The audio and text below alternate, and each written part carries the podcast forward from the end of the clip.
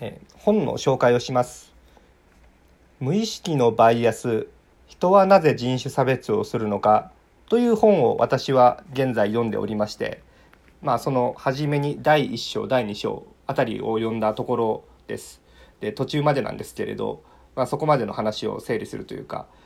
まあ、自分なりに、え、どんな話だったのかなということを記録する防備録として、え、配信したいと思います。無意識のバイアスという本でこの本は、えー、ジェニファー・エバーハートさんというアメリカ人スタンフォード大学心理学部の教授の先生が書いた本です。でそれを翻訳して日本で発売されたというそういう本ですね。でこの本で書いてあるサブタイトル「人はなぜ人種差別をするのか」というタイトルの通り人種差別を扱っている本です。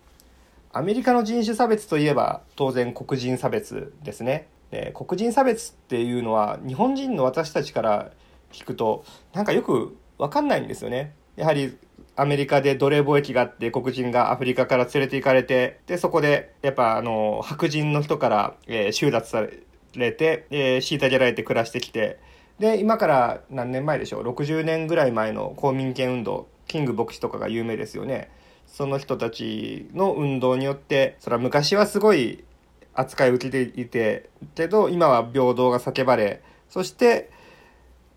あの白人と同等の権利が当然あって、まあ、そういう社会にどんどんなりつつあると。日本人的に言うとよく分かんないんですよねこの黒人差別って。ってみんな思ってるんですよ日本人も。だから去年起きたブラック・ライブズ・マター BLM 運動というのもなんか黒人っていうのがの差別っていうのはまだ根深いんだなみたいなことを大半の日本人は思ったのと同時にあと暴動とか略奪とかそういうのがよくテレビでテレビとかメディアで報道されて何と言えばいいんでしょうあの黒人ってちょっとやっぱり野蛮なのかなみたいなそういうことを考える人も多かったんじゃないかなと思います。で私も、うん、まあやっぱり暴力はダメだよねとは思っていました。でそのような、まあ、暴動とかそういうのがまあ、あの、あるのは、やっぱり黒人の方が犯罪率が高いとか言うじゃないですか。だからそういうことにつながる、つながるって言うとおかしいですけど、とにかく昔からあるんですよね。黒人の方が IQ が低いとか、ベルカーブって本があって、アメリカで1990年代に発表された本で、黒人の方が IQ が低くて、だから白人より劣っているのは当然だみたいな、なんかそういう 発想とかがあったり、あとは有名なのはアファーマティブアクションっていう、アメリカの大学の入試では黒人の点数には下駄履かせて、えー、入学しやすくさせて、で、黄色人種とかアジア系の人には逆に点数取りすぎちゃうからちょっと点数低くするとかそういうことをしてるわけですよね。だからそういうのを見てたら、まあ、平等性なんだろうとかいろいろ考えたりとか、まあ、するわけじゃないですか。で、まあ、そちらの話はそちらの話として置いといて今回、えー、読んでる本「無意識のバイアス」というのは、まあ、タイトルの通り私たちの無意識の話をするんですね。意識と無意識っていうのがあるのは、まあ、よくもうもうもうみんな知ってると思思いますね。もともとフロイトが考え出した意識と無意識の、えー、話で、まあ、僕はユングとかが好きなんですけど その話はどうでもいいが、えー、ジェニファー・エバーハトさん。この人はアメリカのスタンフォード大学で社会心理学を研究されている教授の先生ですね。で名前から分かりますかね？この人ジェニファーさんなので女性なんですね。やっぱ教授と聞くと一瞬男性を思い浮かべてしまうかもしれませんが今日、えー、この先生は女性です。そして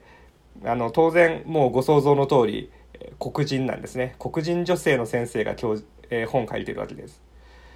もうこの時点で一瞬 無意識まあ無意識のバイアスかかってるかもしれませんね。白人教授と言われたらスタンフォード大学の教授と言われたら白人男性だろうと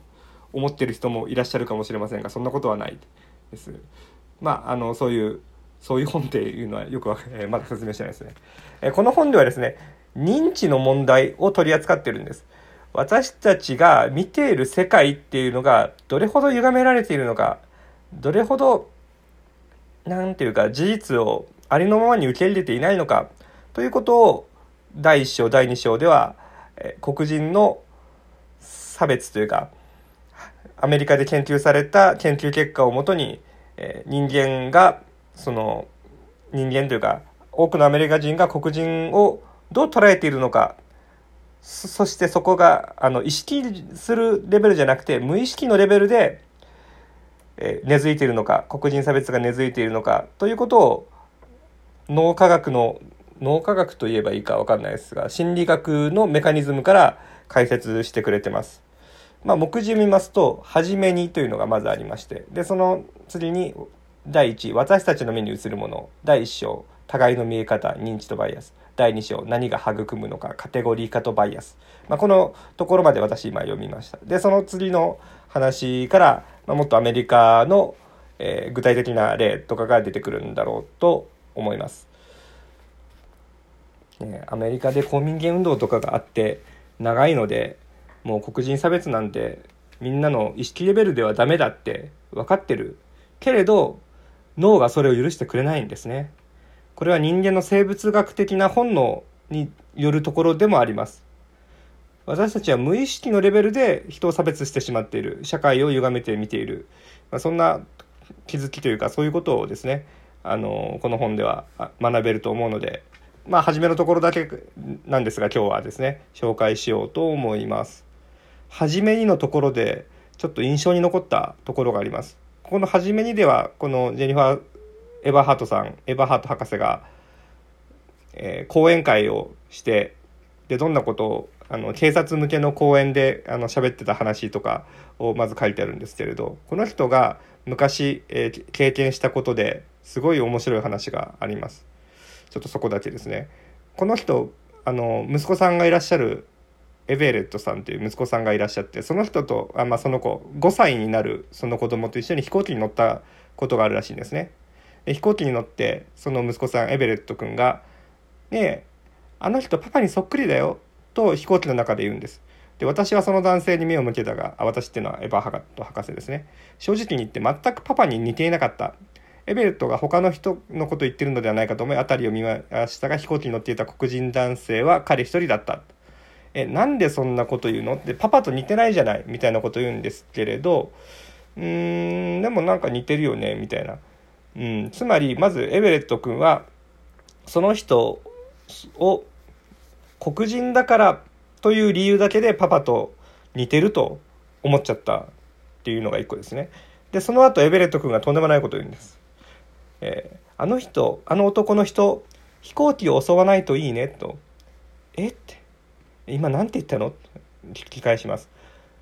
あの男の人飛行機を襲わないといいねって。ね、このエヴァハート博士ずっとそういう社会心理学で、まあ、自身が黒人の女性であるということもあってやっぱそういう人種差別はねダメだってそういう研究してるんですよね。でもえ？息子さんがいるんですよ。でその息子さんも黒人なんです当然エヴァハートさんも黒人だしその旦那さんも黒人ですよね。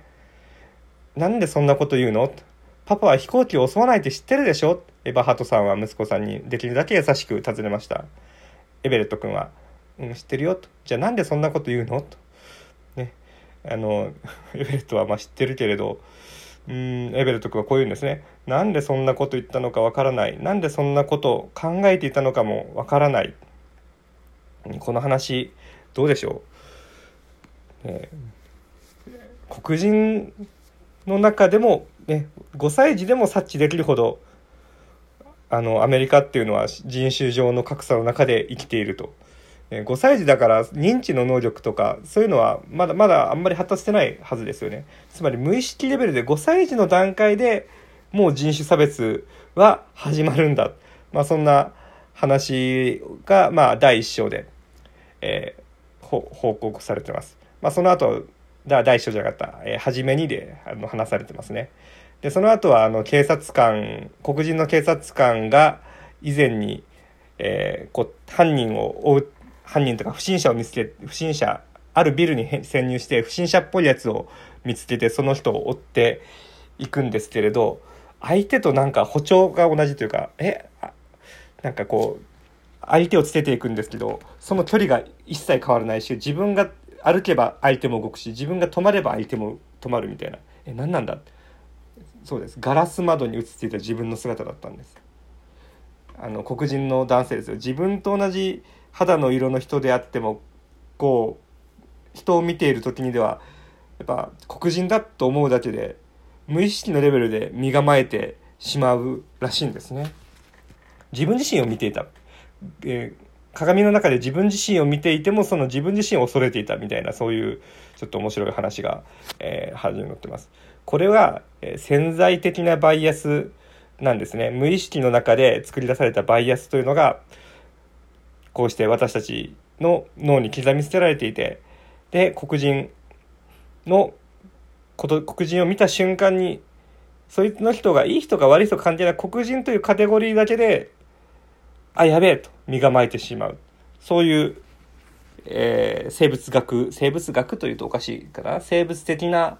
反応をしてしまう傾向にありますよ。で、やっぱそれが差別がなくならない原因の一つなんでしょうね。というような話。こういうのや私たちの認知の話というのがこの本で書かれている話です。今日は初めにだけしか取り上げられませんでしたが、第1章、第2章についても、えー、まあ、今から今から、まあ、今後ですね、紹介できればなと思います。えこの辺でどうもありがとうございました。失礼します。